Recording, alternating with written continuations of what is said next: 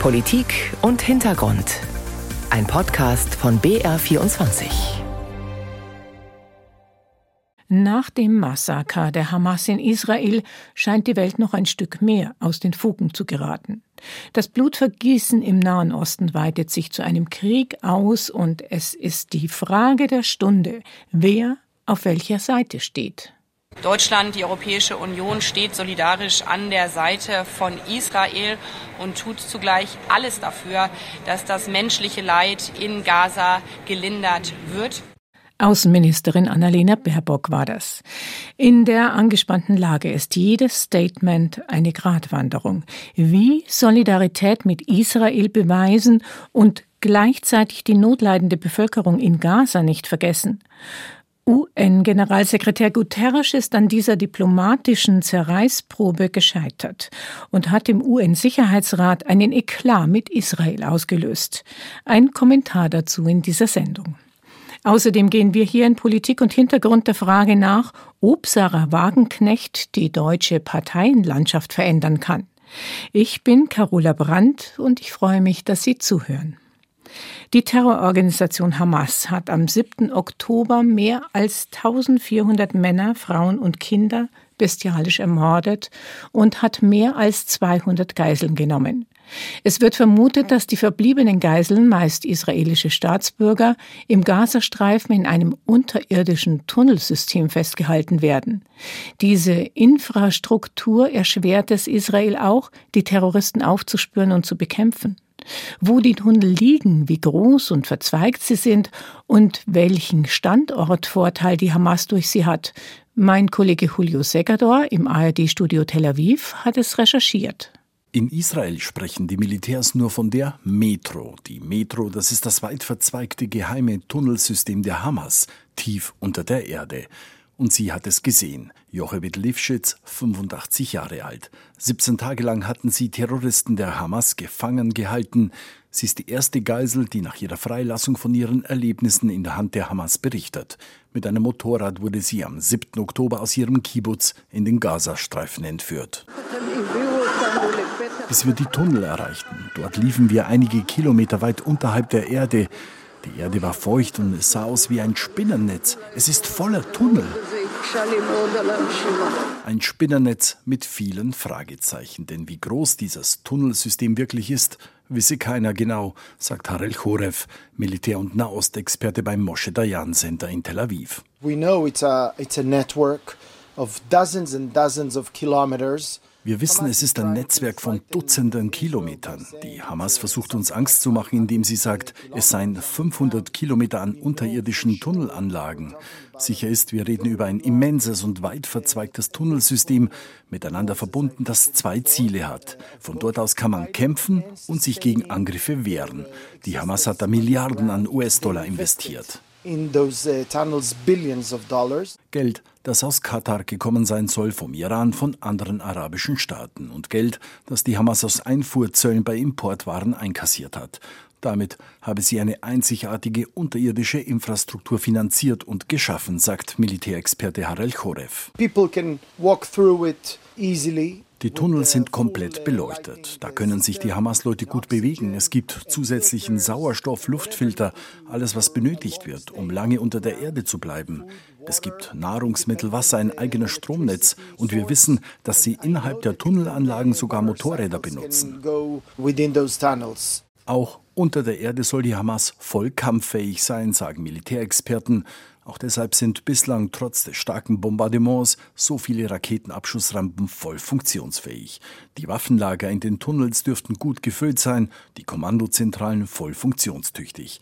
Die Tunnelanlagen erlauben es der Hamas, wie aus dem Nichts aufzutauchen, mitunter der israelischen Armee in den Rücken zu fallen.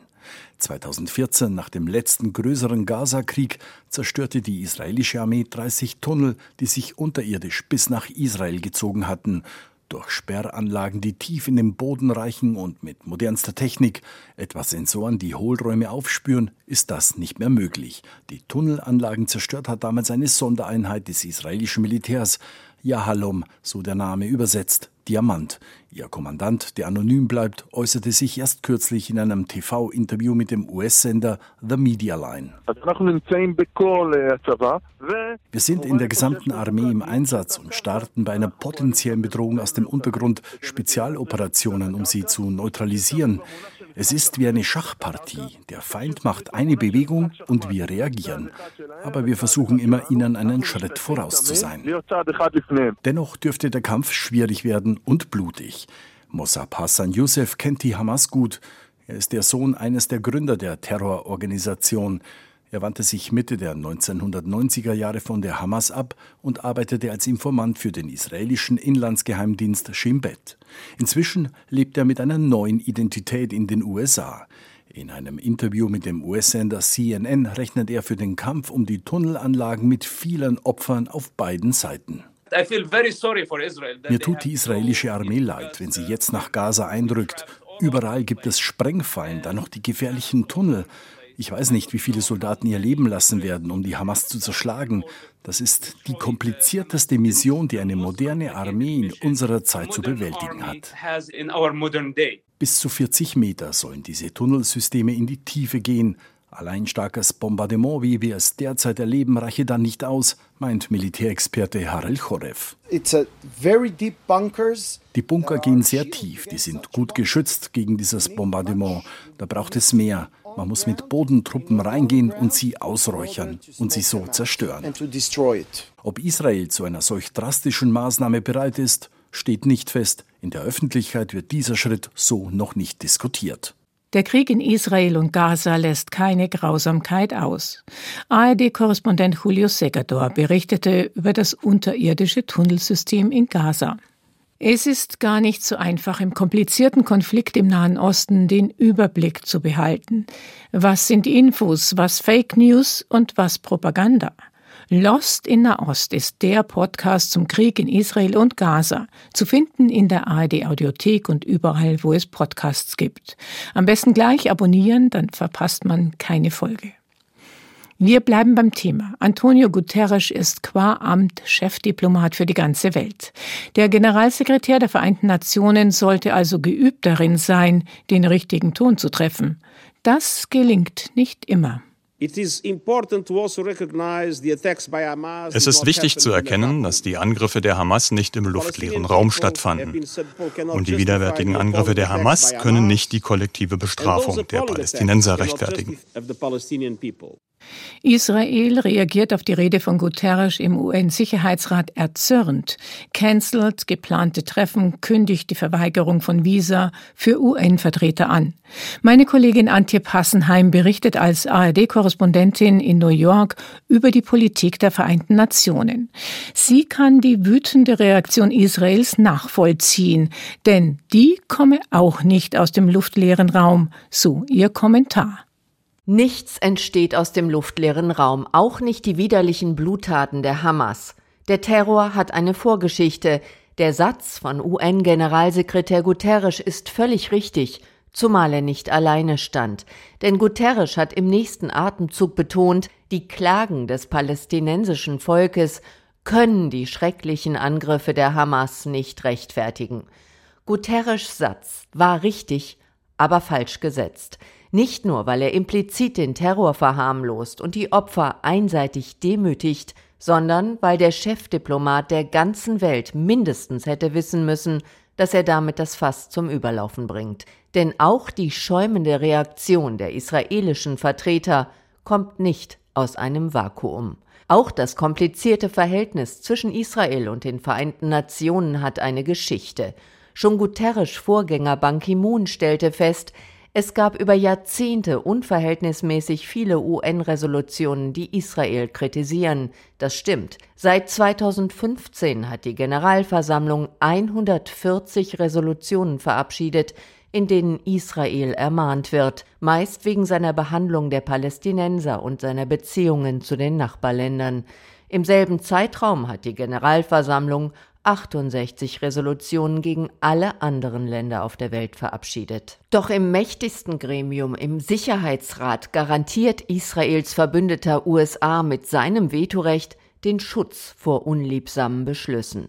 Es ist eine Schande, dass dieser Rat es auch knapp drei Wochen nach Beginn der schlimmsten Krise nicht fertigbringt, eine hilfreiche Mahnung an die Hamas wie an Israel auf die Beine zu stellen. Doch andererseits, die Nahostdiplomatie haben die UN längst an Washington abgegeben. Die Vereinten Nationen können gerade nur humanitäre Hilfe leisten und Guterres der Anwalt der Menschenrechte bleiben. Der oberste Diplomat der Welt ist einer der erfahrensten und engagiertesten auch in diesem Konflikt. Er sieht sich als Anwalt der Schwachen, aber er ist auch Anwalt der israelischen Zivilbevölkerung, die Angst hat und um die Freilassung ihrer Verschleppten bangt, wie die Menschen im Gazastreifen panische Angst um ihre Kinder und ihre Existenz haben und um UN-Hilfslieferungen flehen, die Israel durchlassen muss. Und deshalb sollte der Chefdiplomat auch gerade jetzt Diplomat bleiben und Verhandlungen nicht durch verhärtete Fronten gefährden. Guterres sollte vor allem wissen, ein Satz kann noch so richtig sein, er kann verheerend sein, wenn er an der falschen Stelle gesetzt wird. New York-Korrespondentin Antip Hassenheim kommentierte. Es ist offensichtlich, der brutale Angriff von Terroristen der Hamas am Samstag vor drei Wochen, er hat Israel erschüttert. Daphna Gerstner hat das Gemetzel hautnah miterlebt und vor allem aber sie hat es überlebt. Nun hat sie mit anderen Überlebenden an einem Ort in Israel Zuflucht gefunden, wo sonst Badegäste untergebracht sind, in einem Hotel am Toten Meer. Fast alle Einwohner ihres Heimatortes sind dort nun Hotelgäste auf unbestimmte Zeit. Zurück können sie nicht. Sophie von der Tann und Kilian Neuwert haben Daphna Gerstner getroffen. Kinderstimmen hallen durch eine Parkanlage. Ein Mädchen spielt Basketball. Ein anderes hat sich das grüne Barett einer Soldatin aufgesetzt, die auf die Kinder aufpasst, mit ihnen spielt, in olivgrüner Uniform und Lederstiefeln. Das Sturmgewehr umgehängt steht sie dort, wo sonst Badegäste sitzen, vor einem Hotelkomplex in Enbukek am Toten Meer. Viele Stockwerke hoch, direkt am Strand. Das Hotel ist nun Heimat auf Zeit für etwa 400 Menschen. Es ist einfach nur eine Kulisse. Das ist einfach nur ein Ort, wo wir in Sicherheit sozusagen schlafen können, essen können, das ist nicht das Zuhause. Es, es, fällt uns langsam auf, okay, wir werden auch kein Zuhause haben. Wir kommen einfach nicht mehr in Kibbutzberi, weil das Kibbutzberi existiert nicht mehr in der Form. BRI, der Kibbutz, in dem Daphna Gerstner aufgewachsen ist, er liegt unmittelbar an der Grenze zum Gazastreifen. Am 7. Oktober wurde er überrannt von Terroristen der Hamas. Um halb sieben haben wir einen also Raketenangriff gehört. Extrem stark, also das habe ich überhaupt nicht, also noch nie gehört. Da bin ich aufgewacht, mein Bruder aufgeweckt, haben gefragt, was ist das? Sind direkt in den Schutzraum gegangen. Wir dachten, das ist eine ganz normalen Attacke, also es gibt manchmal das in der Region, aber das geht schneller, also relativ schnell weg, also vorbei. Doch dieses Mal nahm es kein Ende. 19 Stunden lang harrten Daphna Gerstner und ihr deutscher Ehemann im Bunker des Hauses ihres Bruders aus. Wir haben das, die Tür zugemacht und haben einfach ununterbrochen Schüsse gehört, Schreien gehört, ähm, Granaten gehört, äh, Raketen. Wir wussten nicht, wir, wir könnten auch nicht raus, um, um, um, zu sehen, was passiert ist. Das heißt, wir, war, wir waren einfach ähm, komplett alleine dort. Daphna Gerstner ist 39. Dunkelbraune, lockige Haare, runde Brille. Sie trägt ein weißes T-Shirt, eine schwarze Hose. Seit zwölf Jahren lebt sie in München. Für einen zweiwöchigen Urlaub kam sie nach Hause, nach Beeri. Nicht ahnend, dass sie ihren Bruder am 7. Oktober zum letzten Mal sehen sollte. Er war Teil der bewaffneten Sicherheitswacht des Kibbutz, ein Freiwilliger, der mit neun anderen den Kampf gegen etwa 300 Terroristen aufnahm, während Daphna und ihr Mann im Bunker waren. Die Armee kam erst Stunden später. Die haben alleine gekämpft, ohne Hilfe und ihr Leben gegeben haben, damit wir leben können. Und das ist das Einzige, was mir Kraft gibt, dass er nicht umsonst gestorben ist, dass er wirklich alles vor Kibbutz Be'eri gegeben hat. Für uns am Ende. Mein Bruder und ich, wir waren sehr eng miteinander. Er war auch oft in, in Deutschland, er war auch in München. Gerade im Mai waren wir zusammen, ähm, am Bodensee auch, zusammen gereist. Er war auf einem Konzert in München. Das ist einfach, ich kann das noch nicht wahrnehmen. Der Tag, an dem wir Daphna Gerstner treffen, es ist der Tag, an dem ihr Bruder beerdigt werden soll. Fünf Menschen tragen die Überlebenden aus Be'eri jeden Tag zu Grabe. Etwa 100 der einst über 1000 Bewohner des Kibbutz starben bei dem Massaker der Hamas. Im Foyer des Hotels am Toten Meer, wo die Überlebenden nun untergebracht sind, brennen Kerzen. Kränze liegen bereit, einer für Daphnas Bruder. Sie alle hier teilen dasselbe Schicksal, sind entwurzelt, Flüchtlinge im eigenen Land. Der Bürgermeister der Kommune, Nir Wanger, weiß um die Lage der Menschen, zumal es in Enbokek nichts anderes gibt als Hotelburgen. Wanger führt an einen Ort, an dem sich vor dem Krieg noch Urlauber gesonnt haben. Jetzt vermisst ein Trupp Bauingenieure das Gelände. The problem is when you come to a holiday in a hotel das Problem ist ja, wenn du hierher kommst, um Ferien in einem Hotel zu machen, für einen oder vielleicht drei Tage, dann hast du eine super Zeit. Aber wenn du hier bleiben musst, dann wird das alles zu einer Art Käfig. Wir müssen also wieder einen Alltag hinbekommen, zuerst für die Kinder. Wir bauen also das, was sie zu Hause auch haben. Eine Schule, Aufenthaltsmöglichkeiten, einen Spielplatz und alles, was sie noch brauchen. Drei bis vierhundert Kinder sollen hier bald unterrichtet werden. Sie leben in den Hotels, wurden aus verschiedenen Kibbutzim in der Nähe des Gazastreifens umgesiedelt. Bürgermeister Nir Wanger wirkt entschlossen. Aus Sicherheitsgründen hat er sein Sturmgewehr dabei, inklusive Reservemagazin. Our duty is to this es ist unsere Pflicht, für die Überlebenden dieses furchtbaren Angriffs zu sorgen, solange bis sie nach Hause können. Allerdings haben manche gar keinen Heimatort mehr. Etwa die Menschen aus Be'eri. Menschen wie Daphnas Vater, dessen Haus die Hamas-Terroristen am 7. Oktober in Brand steckten. Wegen der Geschehnisse haben Daphna Gerstner und viele andere Vertrauen in Armee und Regierung verloren. Niemand hätte sie beschützt. Die Zukunft ungewiss, sagt die 39-Jährige. An Frieden glaubt sie nicht. Nicht mehr. Nicht, nachdem ihr Bruder, Freunde, Bekannte und Nachbarn umgebracht wurden. Menschen, die dachten, wir werden Frieden haben mit den Leuten in Gaza und diese Leute wurden entführt. Diese Leute sitzen heute in Gaza oder wurden ermordet. Wir können das auch nicht fassen. Wir sind alle unter Schock. Mein Kollege Kilian Neuwert berichtete aus En-Bokek, ein israelischer Urlaubsort am Toten Meer, der nach dem Massaker der Hamas zum Zufluchtsort wurde. Alle stehen unter Schock, sagt Gafner Gerstner am Ende des Beitrags. Nicht nur in Israel, auch in Deutschland herrscht Entsetzen über die Gräueltaten der Hamas, aber ebenso über Israel und judenfeindliche Demonstrationen. Ein Anlass für Bundespräsident Frank-Walter Steinmeier, an die Staatsräson zu erinnern. Der Schutz jüdischen Lebens ist Staatsaufgabe, aber er ist auch Bürgerpflicht. Jawohl. Bundespräsident Steinmeier war das bei einer Solidaritätskundgebung für Israel in Berlin. Ausgerechnet in Deutschland können sich Menschen jüdischen Glaubens in diesen Tagen nicht mehr sicher fühlen. Es kommt zu antisemitischen Beschimpfungen, versuchten Brandanschlägen auf jüdische Einrichtungen, Bombendrohungen bis hin zu gewaltsamen Übergriffen auf Jüdinnen und Juden. Die Polizei registriert einen sprunghaften Anstieg solcher Taten seit der Gewalteskalation der Hamas am 7. Oktober. Führt das zu einer Schockstarre jüdischen Lebens in Deutschland? Mein Kollege Thies Maaßen hat Betroffene in München getroffen. Kommen Sie rein. Die Synagoge der liberalen jüdischen Gemeinde Bet Shalom in München. Heute haben sich Gäste angekündigt. Eine Gruppe Ehrenamtlicher des Sozialdienstes katholischer Frauen. Die Besucherinnen werden einzeln durch die Sicherheitsschleuse gelassen, nach genauer Kontrolle ihrer Taschen und Papiere. Kopien ihrer Personalausweise mussten sie schon vor zwei Wochen an Beit Shalom schicken, zur Sicherheitsüberprüfung. Begrüßt werden sie von der Vorsitzenden der jüdischen Gemeinde, Eva Ehrlich. So, bitteschön. Es ist vorerst die letzte Besuchergruppe, die Eva Ehrlich in der Synagoge empfangen wird. Es ist zu gefährlich, weil dann Leute vom Außen kommen und da müssen wir sehr aufpassen.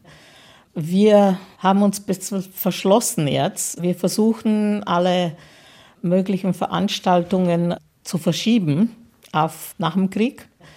Am Anfang waren viele Mitglieder sehr ängstlich, sehr ängstlich, fast panisch. Sie kamen auch fast nicht zum Gottesdienst, weil sie einfach Angst hatten. Es ist wie so oft, wenn in Nahost die Lage eskaliert, geraten Juden weltweit ins Visier von Antisemiten, müssen jüdische Einrichtungen auch in Deutschland die Sicherheitsmaßnahmen hochfahren. Vor der Synagoge von Bet Shalom steht jetzt 24 Stunden am Tag ein Polizeiauto.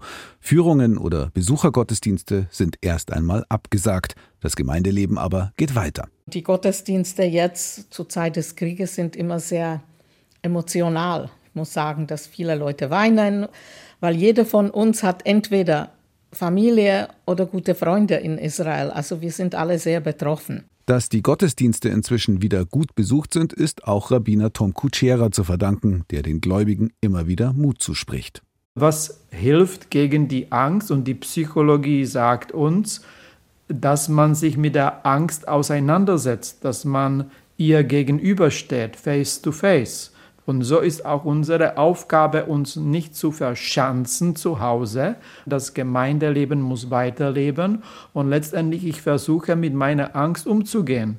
Ich bin nach wie vor der Meinung, dass wenn wir von Angst sprechen, müssen vor allem Israelis die Angst haben und besonders die israelischen Soldatinnen und Soldaten, die ihr Land verteidigen müssen Eva Ehrlich liest der christlichen Besuchergruppe ein Friedensgebet vor, verfasst von einer israelischen Rabbinerin im Angesicht des Hamas-Terrors. Und erlese alle, die ihr Zuhause beschützen, bewahre sie und befreie sie von jeder Gefahr und Bedrängnis.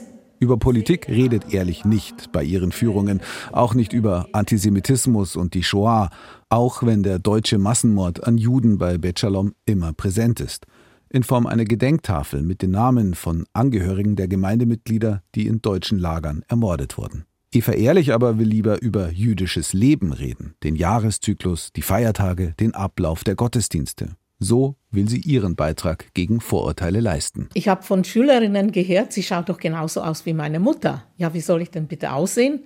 Soll ich Herne haben oder krumme Nase oder irgendwie? Ich sage immer, meine Mutter war blond und hatte blaue Augen hat trotzdem 4KZ überlebt. Also das ist ein Stereotyp, dass wir anders aussehen müssen. Tun wir aber nicht. Kantor Nicola David, ein ausgebildeter Opernsänger, stimmt für die Besuchergruppe spontan ein Lied an. Ein Friedenslied.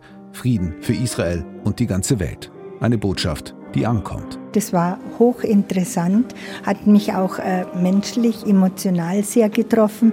Und ich wünsche den Leuten alles Liebe und wie gesagt Frieden in der Welt. Und dass man sich liebt untereinander, egal wo wir aufgewachsen ist, ist eigentlich das Wichtigste. Ich war noch nie in einer Synagoge. Ich habe von dem Judentum eigentlich nur etwas erfahren von der Zeit des Krieges, sage ich mal, aber ansonsten eigentlich auch nichts.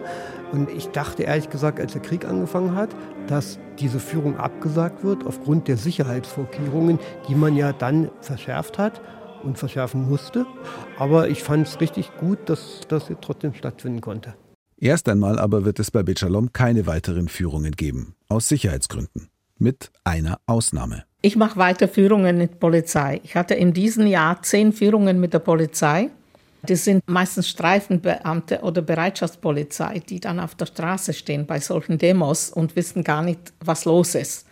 Wenn da heißt, Israel sind Kindermörder und Flaggen verbrannt und so weiter. Deswegen ist es für die Polizei unheimlich wichtig. Schließlich werden auch auf Münchner Straßen inzwischen antisemitische Parolen gebrüllt und Juden angefeindet bei sogenannten pro-palästinensischen Kundgebungen. Und sollte die Situation in Nahost weiter eskalieren, dann wird das auch weitere Auswirkungen auf Juden in München haben. Eva Ehrlich macht sich da keine Illusionen. Der Antisemitismus, der war immer da. Der schlummerte immer irgendwie. Und durch solche Sachen wie jetzt der Krieg, da puh, kommt es hoch. Da hat es wieder Konjunktur. Thies Maaßen über jüdische Menschen in Angst. Deutschland im Jahr 2023. Ein Land, in dem offenbar Antisemitismus und Populismus zunehmen.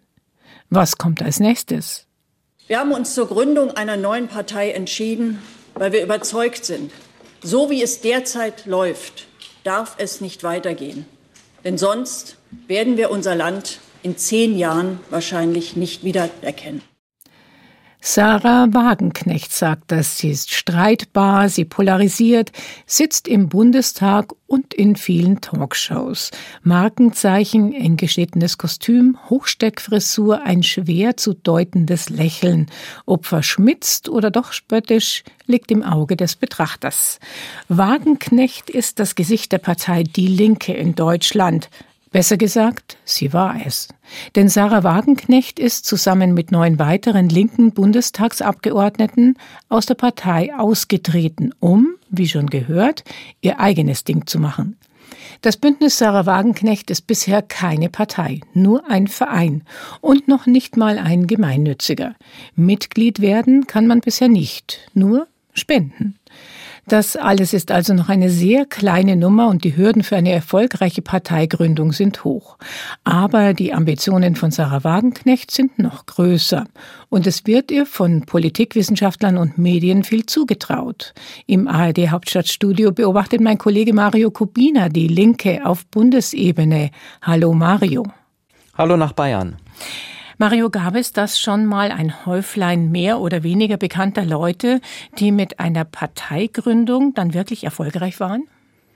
Ja, also es hat schon was Vergleichbares gegeben, nämlich bei der AfD, also ausgerechnet bei der Partei, der Sarah Wagenknecht ja so ein bisschen den Rang ablaufen will.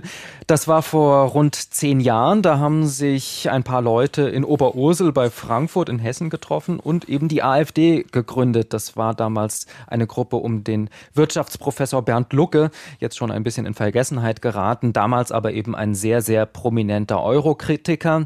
Und ja, der Rest ist Geschichte. Ähm, wir wissen alle, heute fährt die AfD zweistellige Wahlergebnisse ein. Aber man muss eben auch sagen, es ging bei dieser Partei nach der Gründung 2013 alles blitzschnell. Die hatten wirklich schon ihre 16 Landesverbände nach ein paar Monaten zusammen. Und ob das Bündnis Sarah Wagenknecht, wenn es denn auch als Partei dann mal so heißen wird, mhm. so eine Kurve hinlegt, das müssen die erst noch beweisen. Die AfD steht ja bekanntermaßen ganz weit rechts. Das Bündnis Sarah Wagenknecht verortet sich selbst in der Mitte des Parteienspektrums. Wo siehst du die Gruppierung? Ja, Mitte, also Sarah Wagenknecht legt großen Wert darauf, meint links, rechts, das seien keine Kategorien mehr, aber das scheint mir doch eher Taktik zu sein, weil sie natürlich auch niemanden verprellen will mit ihrem ideologischen Spagat, an dem sie sich durchaus versucht. Denn sie vertritt schon dezidiert linke Positionen in der Sozialpolitik, also Mindestlohn rauf. Sie will ähm, wirklich große Vermögen äh, stärker besteuern, will, dass sehr, sehr reiche Leute, wie sie sagt, einen größeren Beitrag zur Finanzierung des Gemeinwesens Staatswesens leisten, also da durchaus linke Positionen, mhm. aber eben doch sehr konservative Positionen. Äh, bei der Einwanderung, die will sie äh, viel, viel stärker begrenzen, als das bisher der Fall ist. Und in der Gesellschaftspolitik, am Gendern stößt sie sich ja auch sehr. Da hat sie sich immer wieder an Debatten beteiligt und ähm, da vertritt sie eben eher konservative Positionen nach dem Motto, äh, die Leute wollen sich nicht vorschreiben lassen, wie sie zu reden haben. Also so eine Kombination Kombination links in der Sozialpolitik, konservativ in anderen wichtigen Fragen, die gibt es noch nicht in Deutschland. Das ist tatsächlich dann ein neues politisches Angebot, wenn sie es denn schaffen, das auch wirklich in Form einer Partei zu gießen. Aber die Frage ist, was überwiegt da? Nach meinem Dafürhalten eigentlich das Konservative. Denn links bedeutet oder kann zumindest bedeuten, und das ist eine Definition, der ich auch anhänge, äh, offen zu sein für sozialen Wandel. Wir öffnen uns als Gesellschaft diesem Wandel. Wir wollen voranschreiten. Wir wollen auch als Politik vielleicht der Gesellschaft etwas abverlangen, um äh, einen Zustand zu erreichen, den wir für gut halten. Wir wollen Minderheitenrechte schützen, die Gleichberechtigung von Frauen und Männern vorantreiben, die Kräfte des Marktes bändigen. Also ich würde sagen, so der Wesenskern linker Politik ist eigentlich Veränderung herbeizuführen mhm. und der Wesenskern konservativer Politik eben zu bewahren, was ist. Und äh, das Bündnis Sarah Wagenknecht scheint mir eher in die Richtung zu gehen, sie wollen bewahren, was ist. Also von einer Kommunistin zur Konservativen. Wie sieht es bei ihrer Energiepolitik aus? Wo ist die zu verorten? Sie will ja wieder Gas aus Russland zulassen? Ja, so ist es. Also das ist dann aber auch schon die Kernaussage. Ähm, Energiepolitik ist für sie vor allem, dass wir auf absehbare Zeit eben die fossilen brauchen und durchaus auch die russischen Energieimporte brauchen. Wozu sie sich nicht äußert, ist, dass damit dann natürlich auch Deutschland wieder im großen Stil äh, Putins Kriegskassen füllen würde. Äh, dazu kein Wort von ihr. Und ähm, was die Frage angeht, wie denn dann konkret der Umstieg in eine Klima neutrale Gesellschaft und Wirtschaft gelingen soll. Äh, dazu im Grunde auch nur die Hoffnung, muss man ja sagen, ähm, dass äh, neue Technologien das dann schon irgendwie ähm, wuppen werden. Also da klingt Sarah Wagenknecht tatsächlich eher wie die FDP, die ja auch sagt, ähm, wir schaffen das schon durch technologische Innovationen und müssen jetzt beispielsweise nicht äh, den Verbrennermotor abschaffen, nur in Anführungszeichen, damit wir beim Klimaschutz ein bisschen mehr Tempo hinkriegen. Also in ihrer Haltung zu Russland, zu Putin ist sie ja dann nicht so weit weg von der AfD. Wahlforscher trauen einer Wagenknecht-Partei zu, aus dem Stand zweistellige Stimmenanteile zu holen und der AfD wählerstreitig zu machen. Ist das realistisch? Tatsächlich, Sarah Wagenknecht hat als gebürtige Ostdeutsche natürlich in Ostdeutschland eine besondere Strahlkraft nach wie vor.